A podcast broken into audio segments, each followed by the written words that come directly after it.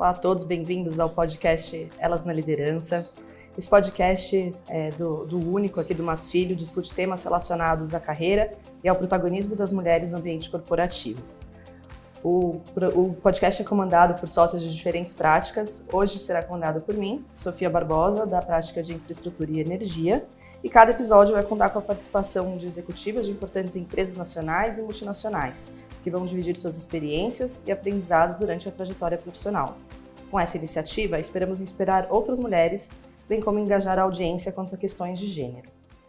Hoje, nossas duas convidadas são duas mulheres líderes no setor de energia elétrica, Rose Santos e Elbia Ganon. A Rose é advogada por formação, tem mais de 20 anos de experiência no setor elétrico e já passou por grandes empresas do setor, atualmente sendo conselheira da CCE. Bem-vinda, Rose. Obrigada. A Elbia é economista, também tem mais de 20 anos de experiência no setor elétrico, já trabalhou no Ministério, na ANEL e atualmente é presidente da Abeólica, que é a Associação Brasileira de Energia Eólica. Bem-vinda, Elbia. Muito obrigada, É um grande prazer ter vocês duas aqui, ficamos muito felizes de vocês terem aceitado o convite. E a gente também tem como convidado hoje o sócio Fabiano, também da nossa prática de infraestrutura e energia, que sempre foi um grande aliado das mulheres é, na nossa luta por equidade e diversidade de gênero. Bem-vindo, Fabiano. Olá a todos e reiterando o agradecimento aqui de ter a honra de receber as duas convidadas hoje para participar da conversa. Só queria começar conversando um pouquinho sobre rede de apoio. Eu acho que é um tema até um pouco controvertido, assim, em que medida a gente realmente, as mulheres precisam de uma rede de apoio diferenciada daquela que os homens têm, porque será que a gente também já não está criando uma, um certo privilégio, algum, algum benefício especial para mulheres? Mas, por outro lado, eu também acho que as mulheres, às vezes, têm uma tendência de manter os problemas para si, então, é, pensar, fica sempre na sua própria caixinha e não compartilhar, principalmente os problemas profissionais ou inseguranças que tenham na vida profissional umas com as outras. E aí que eu penso numa rede de apoio, como sendo uma ferramenta que seria muito útil para todos, né? para todas especificamente.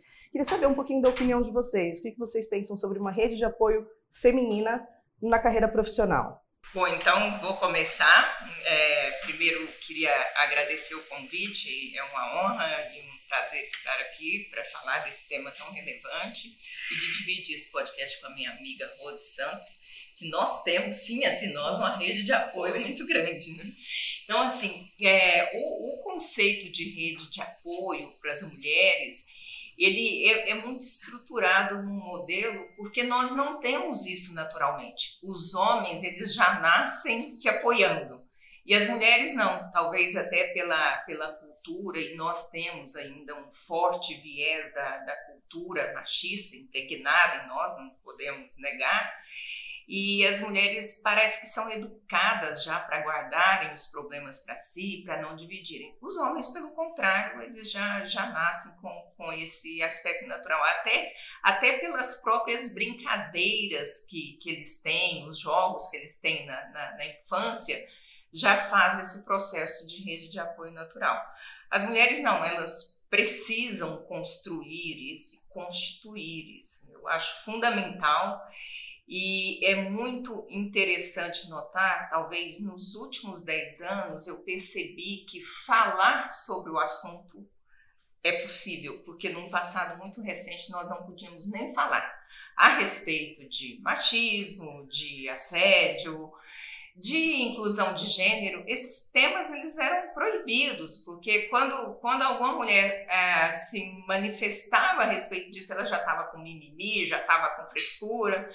E hoje eu, o que eu fico assim muito feliz é que a gente tem um lugar de fala, a gente pode falar sobre esses temas, a gente pode dividir esses temas.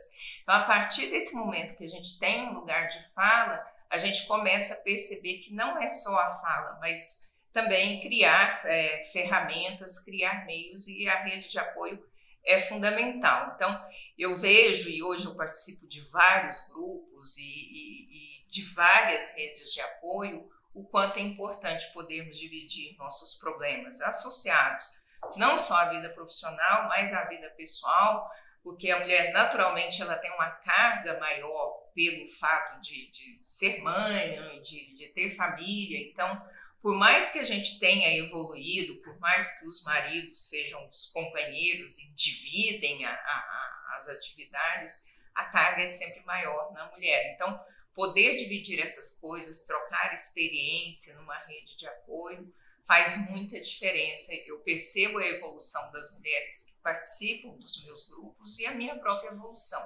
Então, não dá para pensar que, que a gente possa é, abrir mão desse recurso. E eu espero que muito em breve, eu, eu percebo isso já nas novas gerações, que as mulheres já nasçam naturalmente também com essa rede de apoio como os homens têm. Você, Rose. Bom, primeiro, bom dia, né, para todo mundo. É, é, um prazer aqui estar com a Elbia. É, a gente se apoia realmente, como ela disse. Estar tá aqui com você, Sofia, estar tá aqui com você, Fabiana, é uma honra a gente falar desse assunto, né? É um assunto que, como a Elbia comentou aqui, complementando a fala dela, já devia ser, ter sido impulsionado, movimentado há muito tempo. Eu, particularmente, acho que a rede de apoio é fundamental. É, e, e, na verdade, o que dá o tom, talvez, da conformidade, da importância dessas redes de apoio, para onde essa rede de apoio possa ir, é o equilíbrio. É como você mantém essa a rede de apoio de maneira equilibrada considerando, na verdade, os aliados envolvidos, considerando a complementariedade da formação de todas as mulheres envolvidas. Você sabe que é, provavelmente a minha vida com a da Elbia e onde a gente chegou até, até aqui, a gente foi treinada para isso. A gente teve que abrir algumas estradas, né? É, só ela sabe disso, só eu sei disso, porque era muito mais difícil do que hoje é. Mas a gente vê que hoje a mulher que está se formando, ela tem já tipo um, um caminho, pelo menos, com uma terra batida, né? É, o mundo está tá se abrindo para isso.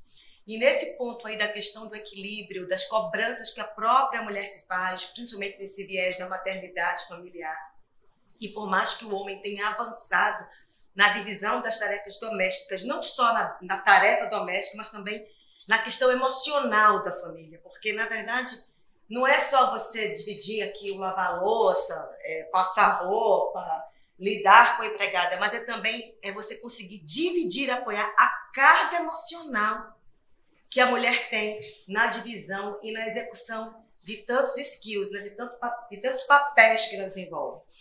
Então, eu acho assim, super importante essa questão da rede de apoio, é, para que a mulher também ela possa se sentir frágil na fortaleza dela, porque eu acho que a gente é muito cobrada em ser o porto seguro, de ser sólida, de se tem um problema com a amiga apoiar, se com a mãe apoiar, na profissão apoiar.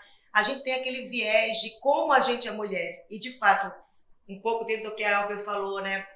Que os homens já nascem com essa rede de apoio, que a gente até brigar o corporativismo masculino, né? Aquela brincadeira, se o cara saiu, mentiu para a mulher, se um, a, alguém for perguntar para o amigo se esteve com ele, ele sem saber nada, ele esteve, esteve sim, quer dizer, é, é, é, é, é uma coisa que já, já vem assim, né? Ao passo que a mulher, com a mulher, em muitos aspectos, ela tinha um viés mais competitivo. Né? De onde nasceu isso? Talvez seja da própria estrutura machista mesmo, do viés inconsciente, porque para o homem, talvez lá atrás, fosse muito interessante que essa competição existisse entre as mulheres. Então, a sociedade foi moldada é, dessa forma, né? E, e, é muito importante que nessa prática aí do, dessa, da questão da rede de apoio, o exercício da sororidade seja cada vez maior, que é desfazer essa estrutura inconsciente dessa competição que existe entre as mulheres que não precisa existir, né? Eu acho que a gente tem que se apoiar e se festejar, né? Então, eu acho que como na vida com equilíbrio, eu acho fundamental as redes de apoio tomarem força. Muito bom, gente. É, eu, eu também sinto muito isso, assim. Acho que a gente tende a não compartilhar tantos problemas, né? Quando a gente começa a falar, a gente percebe que Sim, claro, todas têm suas situações particulares, mas muitas já trilharam exatamente o mesmo caminho, como você disse, Rose. Então, a terra está batida não é à toa, alguém bateu aquela terra antes. Por isso que é legal conversar, é legal trocar as experiências para a gente se ajudar. Então, tentar também, pô, como eu lidei com esse tipo de situação na minha carreira, como eu lidei com esse tipo de situação na minha família, para a gente ter essa rede de apoio. Então, muito legal ver realmente que o setor elétrico, né, as mulheres do setor elétrico já estão tão organizadas e se apoiando dessa forma. É, vocês mesmos mencionaram os vieses inconscientes que a gente tem. E acho que tem mesmo, né? É, é até natural ainda, por conta da sociedade que a gente vive, como a gente foi criada, todas nós temos os nossos próprios vieses inconscientes. Queria saber se vocês já pararam para pensar um pouquinho nos vieses inconscientes de vocês e como isso é, determinou determin, algumas, algumas decisões que vocês tomaram, caminhos que vocês seguiram, atitudes que vocês acabaram adotando por conta desses vieses inconscientes e só depois pararam para pensar e falaram, não, calma, tem que pensar melhor aqui, é, talvez o caminho não seja exatamente esse. Quando você puder começar. Bom, eu acho essa questão de vieses inconscientes é, sensacional, né? Significa como a gente sabe pouco sobre a nossa consciência, né? E sobre a nossa mente. É, eu acho que certamente eu tenho vários vieses inconscientes, eu procuro exercitar cada vez ter menos, então de fato hoje eu tenho muito mais consciência é, do, do, que antes. Por exemplo, quando a gente iniciou a carreira, é, ou quando eu iniciei a minha carreira, tinha muito essa questão do comportamento, né? Qual é o comportamento que eu tenho que ter num ambiente predominantemente masculino? Então a minha roupa era uma roupa mais escura, eu usava muito mais terno, é, se eu quisesse beber muito, por exemplo, eu adoro um vinho, a Elber bem sabe disso. É, nós, nós compartilhamos esse mesmo gosto, né, Elber? É, a gente tem que ter, assim, por exemplo, a medida de não poder beber muito, porque senão iam falar que a mulher não podia beber, não iam respeitar. E a gente, e hoje a gente percebe, e à medida que eu fui crescendo e evoluindo, eu falei, gente, eu não tenho que me comportar como se eu fosse um homem. Eu não tenho que me vestir de acordo com o código masculino. Eu não tenho que falar de uma maneira que os homens estão falando. Eu tenho que falar de acordo com a mulher que eu sou e pelo orgulho de ser mulher. Então, dificilmente hoje eu vou com a roupa masculina para o ambiente masculino. Eu vou de mulher. Eu gosto muito de usar vestidos, gosto muito de usar cores. A gente acha que isso é uma coisa supérflua, né? Mas não é não. Porque quando a gente deixa de exercer isso, a gente, na verdade, engrossa o couro que só é permitido um determinado comportamento naquele ambiente. A partir do momento que a gente chama para si o poder, a autoridade que cada ser humano tem, não é só mulher, mas nesse caso a gente está falando que as mulheres têm, é, você vai transformando o ambiente sem o ambiente perceber. Né? Então, outro dia estava no podcast com a Mônica, CEO da Bandeirante, e ela falou assim: se eu quisesse sair de casa às 9 horas da noite para fazer uma reunião de trabalho, no jantar com o homem, chegar às 2 horas da manhã bebendo vinho, é um problema. Agora, se o homem sair, não é um problema. Então, são coisas que a gente precisa trabalhar isso. Por que, que para a mulher é um problema e que para o homem não é um problema? Se de fato a questão da conexão, da espontaneidade das relações, e às vezes até para tratar situações mais delicadas, é muito mais próprio no jantar tomando um bom vinho do que dentro de uma sala é, de reunião. Por que, que para o homem não tem problema e, e a mulher é julgada socialmente? Né? É bem capaz da Elbe ou eu estar tá conversando com um homem às 10 horas da noite no restaurante tomando vinho e no dia seguinte falar, ó, oh, vi tua mulher lá, jantando com um cara, né? Isso existe e, e, e a gente precisa combater essas pequenas formas de pensamento que na verdade não é por maldade, mas está no viés inconsciente. Está né? Tá no viés inconsciente da mulher ter que trabalhar muito mais para provar do que o homem faz ali uma coisa menor, né? Está no viés inconsciente, por exemplo, muitas mulheres que são brilhantes se aceitarem, por exemplo, uma remuneração inferior ou a política. Isso não acontece muito, por exemplo, na CCE, com certeza não acontece, nem nas empresas por onde eu trabalhei, em grandes grupos acontecia, mas acontece em muitas outras indústrias, em muitos outros segmentos. Então, isso é um viés inconsciente que a gente precisa é, trabalhar. Então, eu acho que o viés inconsciente é, é a maneira de evitar ele é você estar alerta permanentemente, né? É que nem você é que nem um hábito, né? Você tem que você cria hábitos depois de seis meses, né? Já já diz o, o livro, esqueci o nome do livro que fala disso, mas daqui a pouco eu vou lembrar. É, então eu acho que é um hábito, é um hábito de você estar atenta para combater o pensamento quando ele vem. Né? É um exercício. E não só das próprias mulheres, mas de toda a sociedade e dos aliados também, nesse, nesse quesito. Obrigada. O bendito viés inconsciente, eu brigo com ele umas dez vezes por dia. Ele está o tempo todo. É, então é, é, é preciso ter muita atenção mesmo porque a, a, nossa geração, como eu falei, a nossa geração ainda foi é, muito fundamentada na, no machismo. Quando eu comecei a minha carreira, era isso, eu tinha que cuidar com as roupas que eu estava usando, nunca usava roupa colorida. Às vezes colocavam uma maquiagem mais forte para parecer mais velha, porque tem essa coisa também que é, não pode ser mulher, né? tem que ser homem, tem que ser engenheiro e tem que ser mais velho. E eu não tinha nenhum desses atributos. Eu era mulher, era economista e era jovem. Então eu tinha que apresentar aquela imagem de uma pessoa mais velha, às vezes até fazer uma maquiagem para parecer mais velha, e o jeito de vestir também para parecer mais velha. E hoje eu vejo que já não tem isso no, no mercado de trabalho, então a, mudou bastante. Só que como a gente entrou no, no setor com, com, nesse momento, a gente acaba repetindo as mesmas coisas. Então eu percebo muito na, na hora de escolher uma roupa, e hoje eu, eu tenho feito o contrário. Né? Eu, eu, me lembro semana passada eu fui ao Senado fazer um discurso, apresentar um projeto, e eu coloquei uma roupa absolutamente colorida, mais colorida do que eu costumo utilizar. E aí alguém falou: Nossa, Elba, que lindo, sua roupa tá linda. Eu estou com essa roupa só para chocar. Então, e é para provocar mesmo um choque e, e ali para passar uma mensagem, sabe? O feminino está aqui, a mulher está aqui. Porque a gente precisa fazer isso o tempo todo. Eu tenho que lidar com o meu viés, mas eu tenho que lidar com o viés dos outros. Então eu tenho usado muitas cores e vestido eu uso muito mais do que, do que calça, por, por natureza.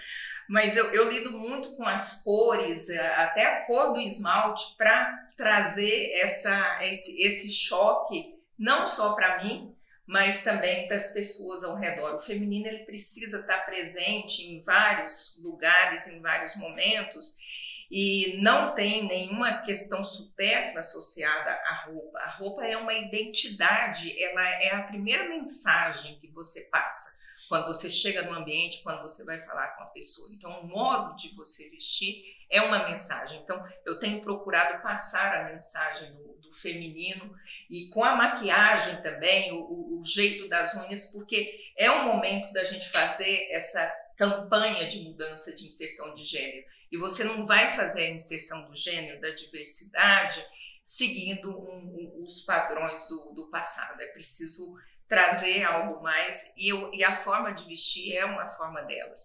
E além disso, a forma de, de, de, de se comportar. Eu percebo que em muitas situações eu ainda estou ali lidando como uma mulher numa mesa de homens. Aí eu falo, não, peraí, Elber, presta atenção, tem, tem dez homens aqui, só você de mulher. Então, peraí, vamos, vamos, né? Porque senão você acaba deixando passar. Ah, tem um monte de homem, deixa eles falar, daí você não fala.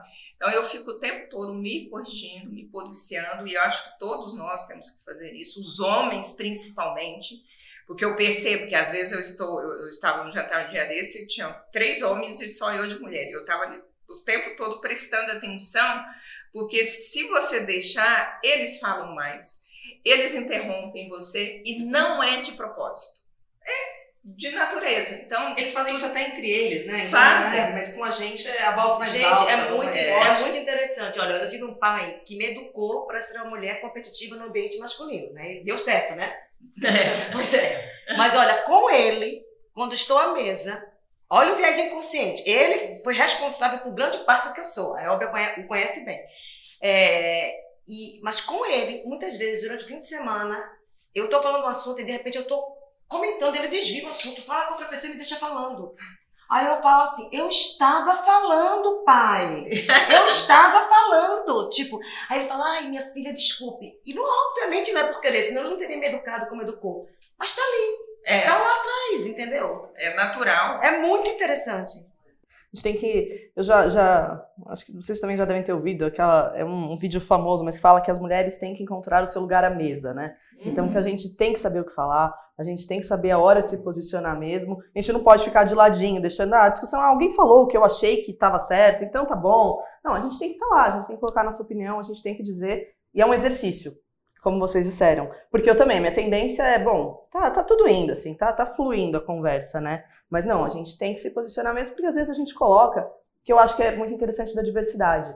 Nosso ponto de vista pode ser muito diferente dos outros, e é isso que traz a complementariedade, que leva às melhores decisões, às melhores ideias, às melhores opiniões, né? Então é, é, é um assunto muito legal mesmo. Aproveitando falando em complementariedade, o que vocês acham, assim, realmente? Não sei se vocês tiveram grandes aliados, homens na vida de vocês mesmo, que vocês acham que como você estava dizendo, Rose, até do seu pai. Então, seu pai que foi um grande incentivador para que você tivesse a sua voz, que você fosse a mulher competitiva, assertiva que você é hoje. É, tem mais algum aliado de profissão mesmo que vocês encontraram e que mostraram como essa diversidade traz é, grandes benefícios, traz uh, no mérito mesmo das decisões, as melhores decisões que podem ser tomadas? Isso aconteceu com vocês ao longo da carreira? Elbia. Eu não tive nenhum aliado, muito pelo contrário, eu sempre tive inimigos nesse processo. É, não tive uma criação para ser uma mulher competitiva, eu tive uma criação para me casar. Né? Me casar e ser submissa ao marido. Essa foi a criação que o meu pai me deu, que a minha mãe me deu, e os meus irmãos mais velhos, eu sou a, a irmã mais jovem, é, então, eu não tive aliado em nenhum momento, não tive nenhuma é, mentoria, ou eu, eu tive que desbravar tudo sozinha. Eu me lembro em várias situações na família, e às vezes até hoje isso acontece, e depois também nos lugares que eu passei, de ouvir que a Elbia parece homem, ela faz as coisas como se fosse homem. A Elbia é o homem da casa. Então, é, realmente foi o contrário. E se eu ouvisse essas pessoas, provavelmente eu não teria feito o que fiz da minha carreira. É, aliás, os meus aliados foram os meus inimigos, porque eu digo inimigos no sentido de que, naturalmente, eles não eram os inimigos conscientes. Meu pai não é meu inimigo, mas é, as coisas que ele dizia era para eu fazer exatamente o contrário. Então, o que que eu percebi? Os vários nãos que eu ouvi na vida, e eu ouvi o tempo todo, a vida toda, eu, eu, eu dizia, não, mas esse não está errado. E aí eu fazia o contrário. Então, é, o, esse, essa falta de incentivo foi para mim um incentivo. Então, alguém dizer, ah, não, a Elber não vai conseguir fazer isso, isso é muito difícil, muito complicado. Aí está dizendo que é complicado, então vou fazer. Então, foi é, realmente o contrário. Agora, eu sempre fiz com tranquilidade, não foi com raiva, porque às vezes, quando você encontra uma barreira no caminho, o que que você tende a fazer? Ficar com raiva daquela barreira, ou aquela pessoa que te colocou uma barreira no caminho, ah, eu tenho raiva de fulano, porque ele tentou me atrapalhar. Eu não, eu tenho gratidão por fulano por ter tentado me atrapalhar, porque todas as vezes que ele tentou me atrapalhar, é, ele me fez descobrir um caminho e eu cheguei até mais rápido do que eu gostaria em determinado momento, determinada situação. Não tive mesmo aliado, não tive incentivo. Depois, é, mais, mais tarde, eu encontrei pessoas que me inspiraram, assim, mas não foi nenhuma relação direta não tenho nenhuma relação direta com ninguém para construir isso, tipo, fazer tudo sozinho. Muito legal, assim, é, é bom ver isso, eu acho que essa é uma mensagem muito legal de se passar mesmo. Ainda que não tenha aliado mesmo, cabe a você ser a sua própria aliada e buscar o que você quer, o que você acha que é o melhor para você. É, um dia eu estava até num grupo de mentoria grande com, com umas jovens e aí, falando de liderança, eu falei: olha, a primeira coisa que você precisa saber a respeito de liderança, seja líder de si mesmo.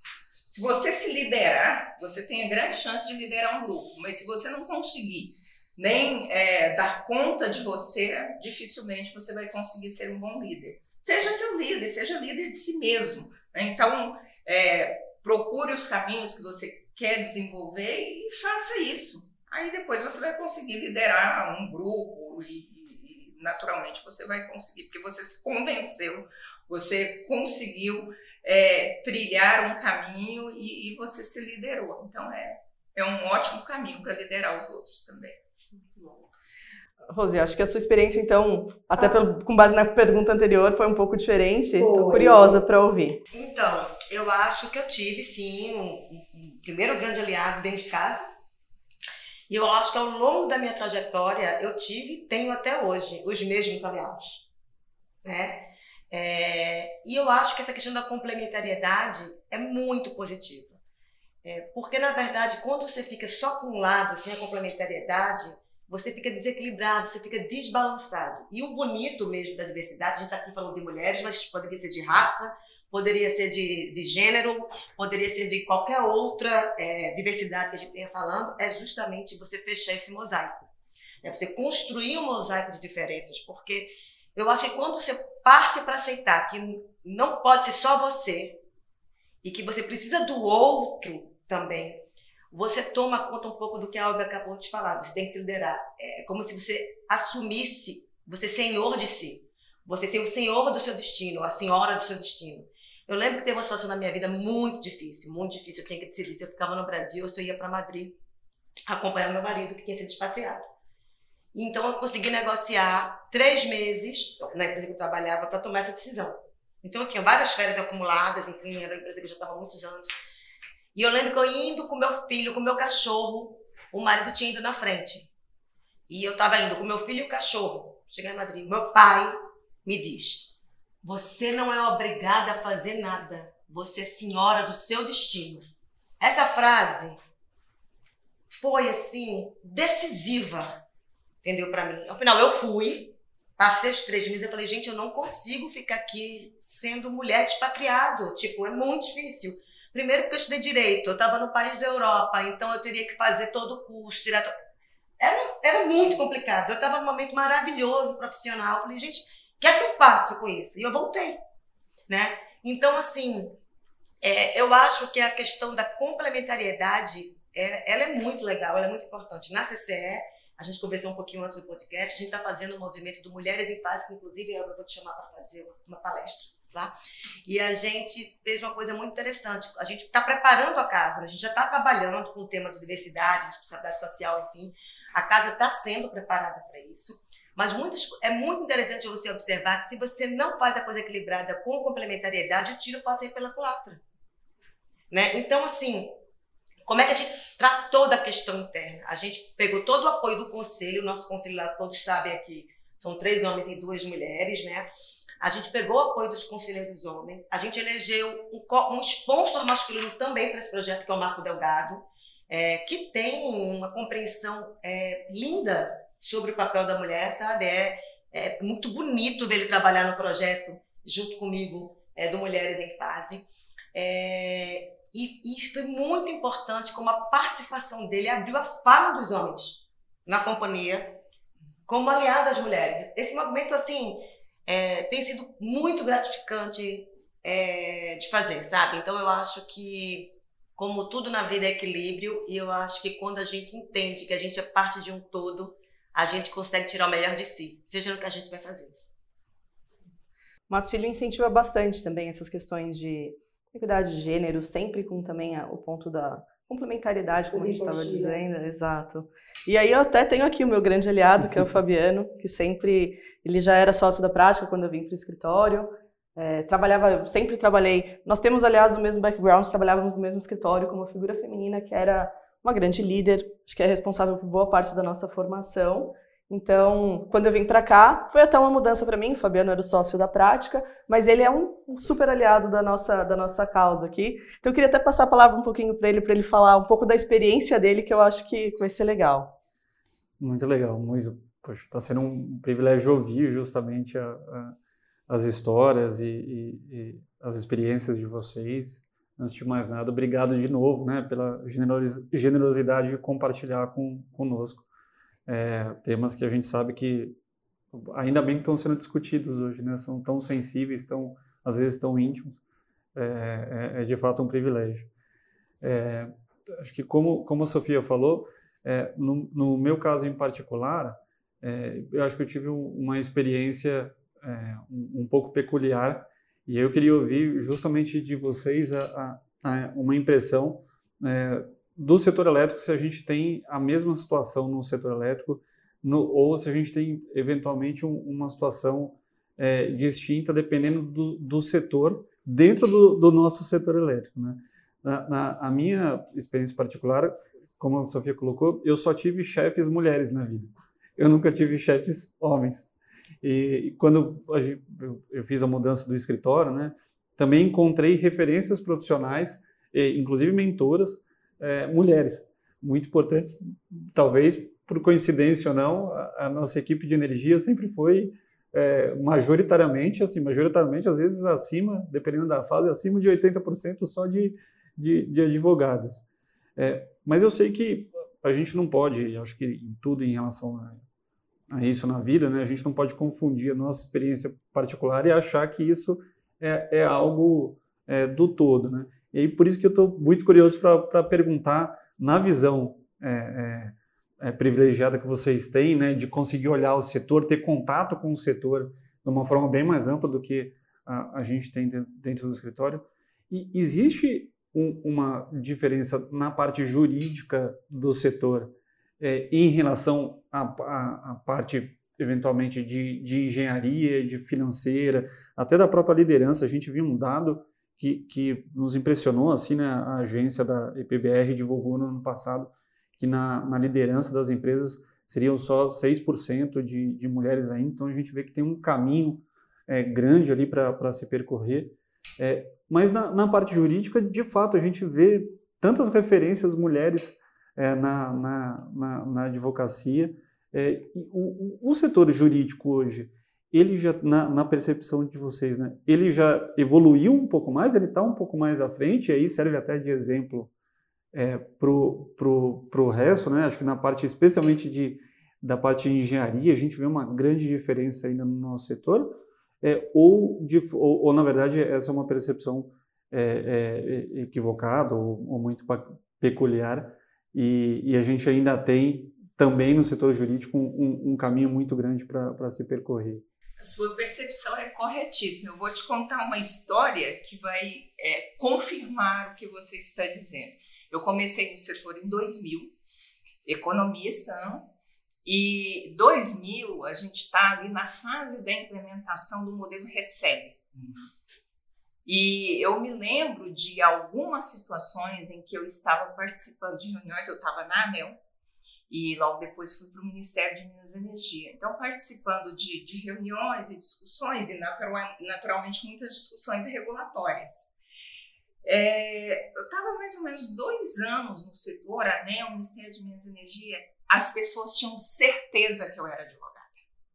Porque o viés do setor era o seguinte: é um setor de engenheiro, de engenheiros. Uhum. E se aparecer alguém de fora, e se for mulher, é advogada.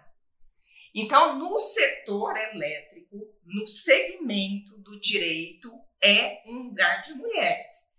Os homens advogados eram estranhos, porque tinham, se for advogado, tem que ser mulher, se for mulher, tem que ser advogado. E isso está arraigado no setor. E lá no início. Então, várias vezes eu tive que dizer: não, eu não sou advogada, eu sou economista e sou doutora em engenharia. Eu não tenho, não conheço nada de direito. E o tempo todo eu tive que demonstrar que não era advogada. Então, o, o a área de vocês ela acaba trazendo um, um viés equivocado da participação das mulheres no setor de energia. Então, para fazer um estudo e ter uma cuidade do estudo da, da, da, da, inclusão de gênero, seria até importante tirar os advogados. Não, então, olhando para o setor de energia, qual a participação das mulheres? Incluindo os advogados, vai dar tantos por cento. Retira os advogados, vai dar uma participação muito menor. Mulheres engenheiras, mulheres economistas é, é ainda muito raro e por isso esses estudos mostram a participação muito baixa. Bom, é, eu acho que sua impressão, como a Elga falou, está corretíssima.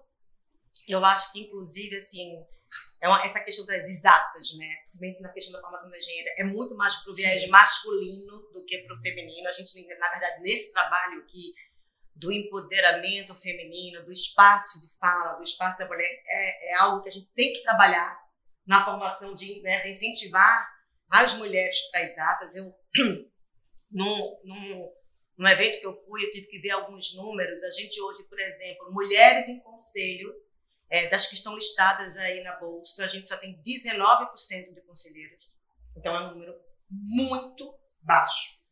É, o que, é que, a gente vê? A gente vê que as mulheres que conseguem o um nível de diretora é, são mulheres que estão sempre nessas vagas do apoio para a área fim, que é ou RH, ou legal, regulatório, mas assim, no negócio da empresa, muito mais para C-level é homem, Uhum. A gente está falando de exatas. Então, esse é um caminho que a gente tem que desbravar, né? É, é importante que a gente desbrave e a gente tem que começar isso dentro de casa.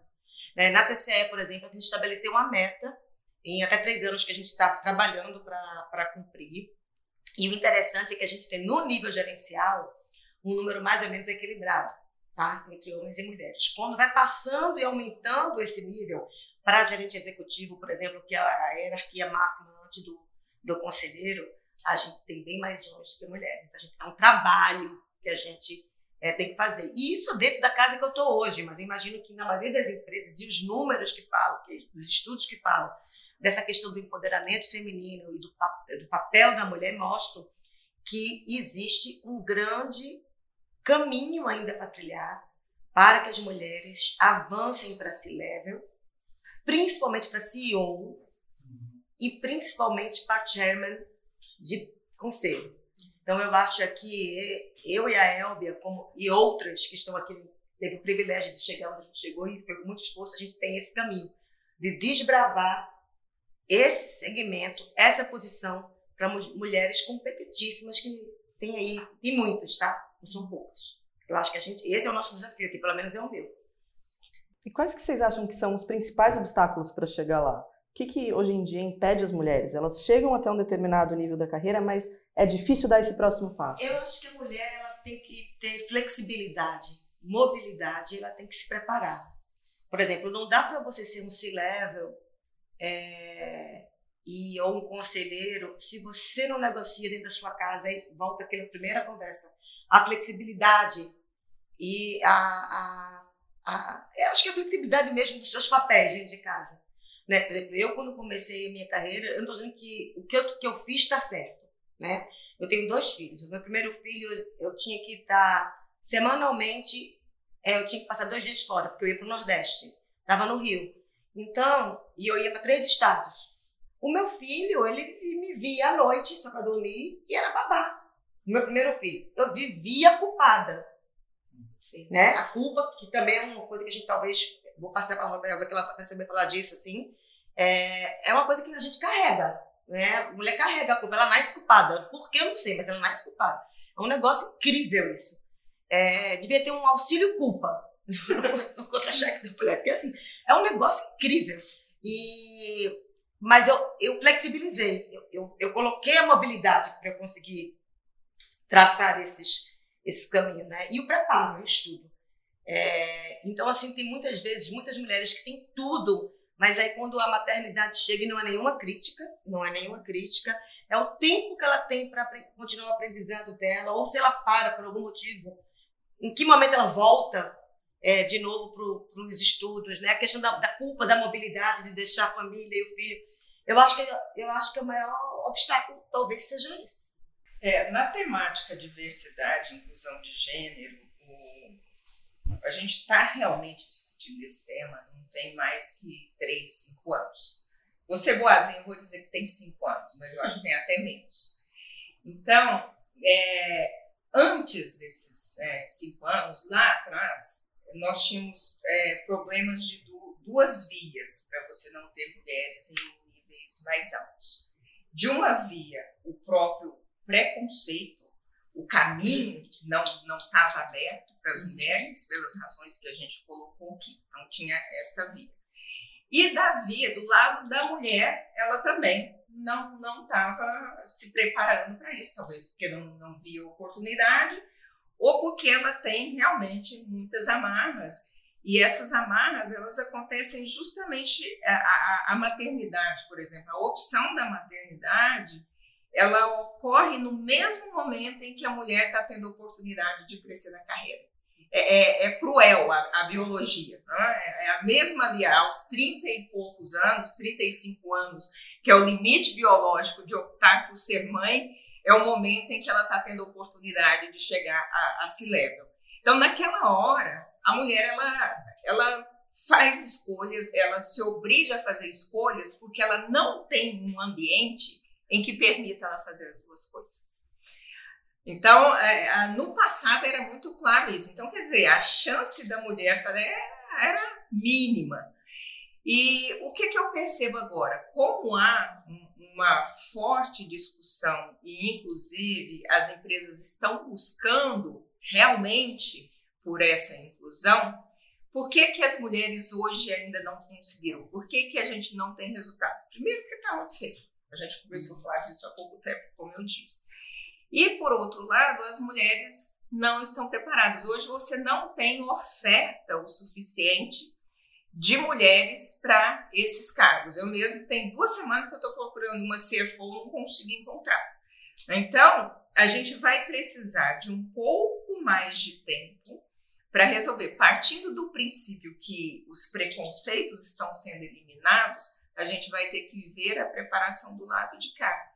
E nós vamos enfrentar situações em que as mulheres vão optar mesmo, né? por mais que elas tenham ali mobilidade, flexibilidade, elas vão preferir ser mães do que aceitarem o cargo. Por Tá tudo quê? bem também, né? E tá tudo bem, porque é uma escolha. O importante é ela ter a possibilidade de escolher. Porque tem muito essa questão de talvez a mulher escolha e ela sinta culpa. Eu tenho três filhos. Tenho dois filhos muito pequenos, um de 4 e 5 anos, e tenho um filho mais velho. E esse filho me acompanhou a vida inteira, porque ele é um filho que eu tive na adolescência. É, com meu filho mais velho, eu tive alguma culpa.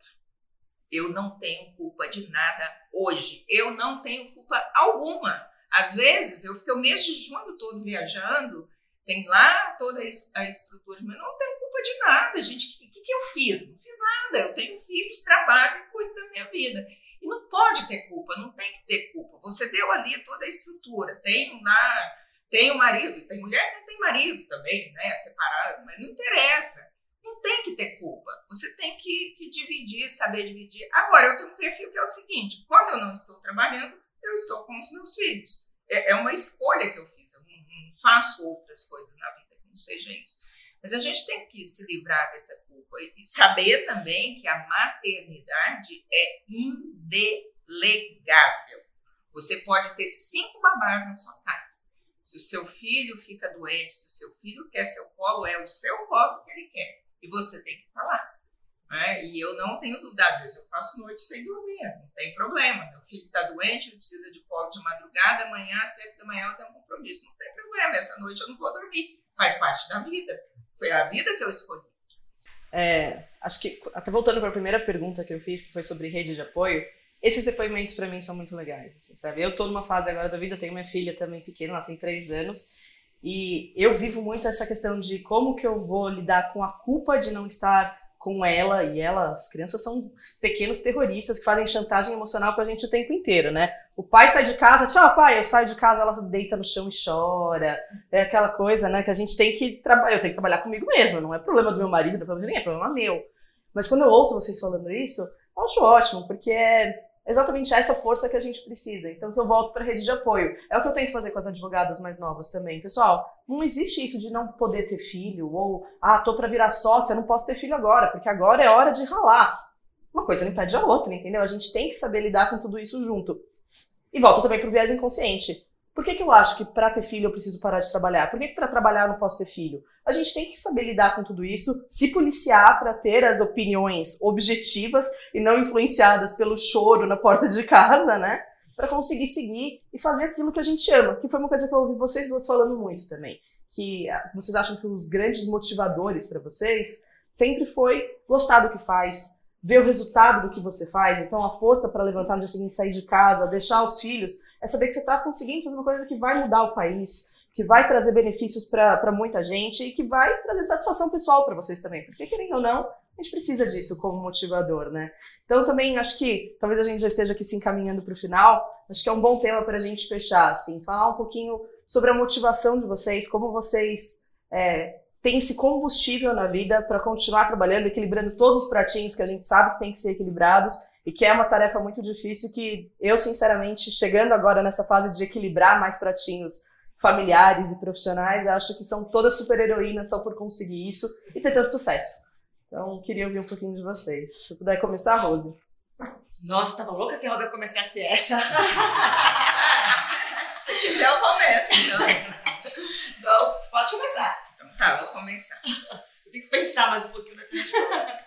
Bom, a primeira coisa é o seguinte, e aí tem a ver com a culpa, tá, Sofia? É, estamos buscando o equilíbrio. Então eu vou equilibrar minha vida pessoal, minha vida profissional, meus amigos. Desista! Não existe equilíbrio. Não existe equilíbrio. O que nós estamos fazendo é numa busca teórica de ser equilibrista. Nós somos equilibristas, é? estamos ali o tempo todo, mas não existe equilíbrio. Se você for buscar, você não vai encontrar e você vai morrer de culpa. Então, parte do princípio que não existe equilíbrio, logo fica tudo mais fácil. Então, quando você consegue um bom resultado no lugar, necessariamente você está conseguindo um resultado ruim no outro lugar. Tá? É, não, não, tem, não tem boa nessa história. Né? Então, é, como, como que você faz isso? Primeiro, é muito importante você conhecer e reconhecer o seu perfil.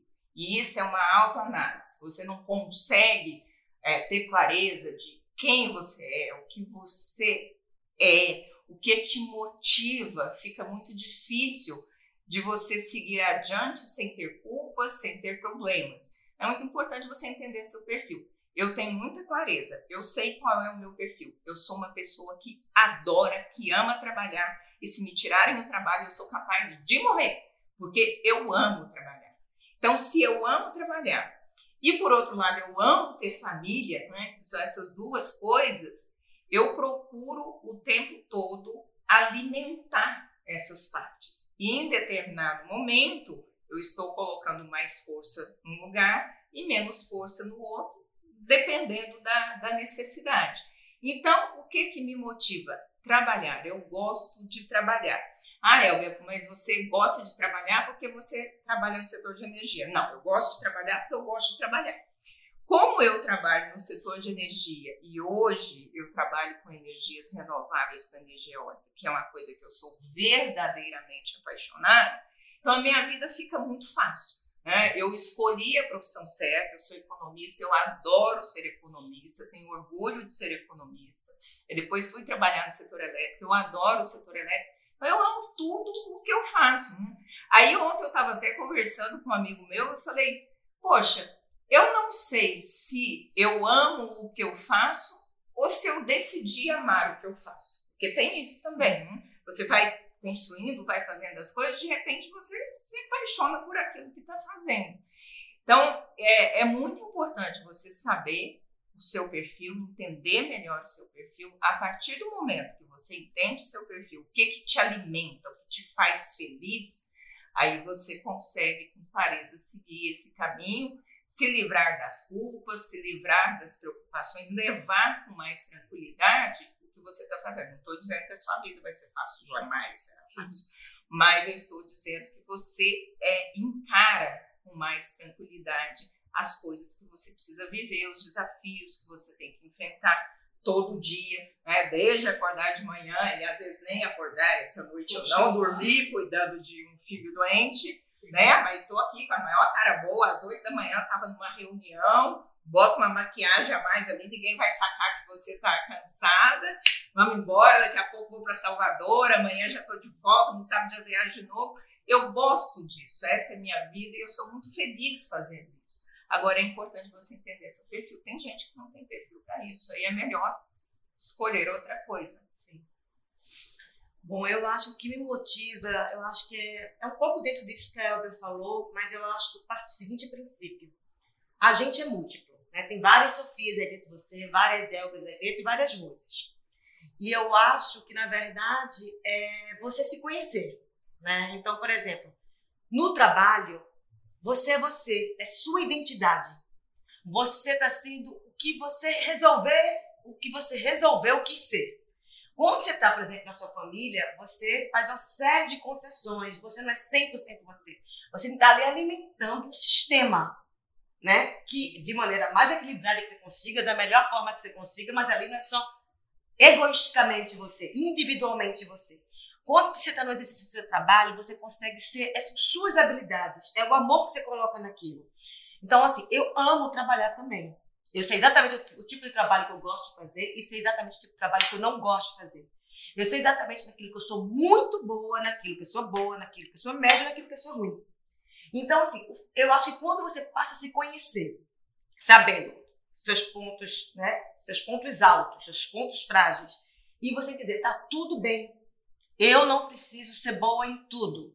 Eu preciso ser boa naquilo que eu resolvi abraçar para ser muito boa, né? e, e, você fica em paz com isso e você vai aprimorar seus pontos fortes, porque você, como a gente está falando aqui de diversidade, de mosaico, de complementaridade, você pode trabalhar com outras pessoas que são muito bons naquilo que você não é e tá tudo bem, tá maravilhoso, porque aí você faz a questão do coletivo, faz a questão da integração, faz a questão do bem comum, né? Isso que é o bonito. Então, assim, eu acho que o que me motiva a trabalhar é saber que naquilo que eu faço, ou que no desafio que me foi dado, eu vou dar o meu melhor e vou procurar fazer a diferença sim. Não vou procurar ser mais um, simplesmente lá acordar lá de 7 às 8, digamos, para fazer o mais do mesmo. Eu acho até que eu posso fazer o mais do mesmo também, porque você não está o tempo todo inovando. Mas a questão da, da sua capacidade de criação, sua capacidade de fazer a diferença, eu acho que é o que move o mundo, é o que move pelo menos a minha energia é, vital. Então, eu sou muito feliz é, com minha família, sou muito feliz no meu trabalho, eu adoro o que eu faço, eu adoro aprender. Outro dia ela falou, Rose, vamos fazer um curso de hidrogênio? Eu falei, vamos, tô lá no curso de hidrogênio, entendeu? Tipo, é, é, é muito bom você não achar que sabe tudo e saber que você pode estar sempre aprendendo. Eu seria que se eu tivesse que dar um conselho para todas as pessoas, independentemente de gênero, é não acha que saiba tudo nunca. Você sempre pode aprender mais um pouquinho em uma coisa diferente. Eu acho que isso me mantém jovem, inclusive, é na cabeça, né? E, e abraçar mesmo a causa, qualquer causa, tem um propósito definido. É, então, eu, eu acho que é o que me motiva. Muito legal, gente. Foi inspiradora essa conversa, assim. Acho que não só para mim, como para todo mundo que for ouvir. É, agradeço muito vocês tenham aceitado o nosso convite, tenham compartilhado tanta, tantos pontos de vista, tanta coisa que vocês já viveram aí ao longo dos anos. E acho que é isso. Não sei se vocês querem complementar, falar mais alguma coisa, ou se. Eu queria, queria agradecer a oportunidade e dizer que eu estou muito feliz, porque realmente eu estou vendo as mudanças acontecerem. Os números ainda não são muito bons, e aí, quando a gente olha para o Brasil, principalmente, os números não são bons porque não é uma virada de chave simples. É, o que estamos fazendo hoje, o que estamos discutindo hoje, as políticas das empresas, elas trazem resultados de médio e longo prazo. Mas eu, eu tenho certeza que a estrada já está muito bem definida, a gente só precisa ganhar um pouco mais de velocidade na temática de diversidade inclusão e eu estou bastante otimista que a gente vai chegar nesse, nesse, nessa velocidade que a gente vai ter a inclusão, sim, a diversidade, que é muito importante para a sociedade. Bom, primeiro eu queria agradecer, me sinto muito, muito honrada de estar aqui com todos vocês, é, são pessoas que eu respeito muito. É, eu acho que é uma grande oportunidade, uma iniciativa maravilhosa do Matos Filho de fazer esse tema, né? É uma maneira de contribuir com a sociedade, com a causa. Então, eu queria também parabenizar o escritório, na pessoa do Fabiano e da Sofia, é, por, esse, por esse movimento. É, e eu acho que a gente está no caminho certo. Né? A gente não, vai, não é um voo de cruzeiro, não é um, um caminho fácil. Não acho que é só simplesmente seguir em frente. A gente vai ter obstáculos, curvas. É, como a gente estava falando aí da pavimentação, né, que a gente está com a terrinha batida, vai ter um buraco, vai chover muito, vai virar barro. Mas eu acho que o bonito da vida é a capacidade de transformar a resiliência. Né? Então eu acho que o que importa, o que importa na verdade é o impulso de fazer. É que esse impulso, essa chama, ela permaneça até onde a gente chegar, onde a gente precisa estar. Muito obrigada. Obrigada.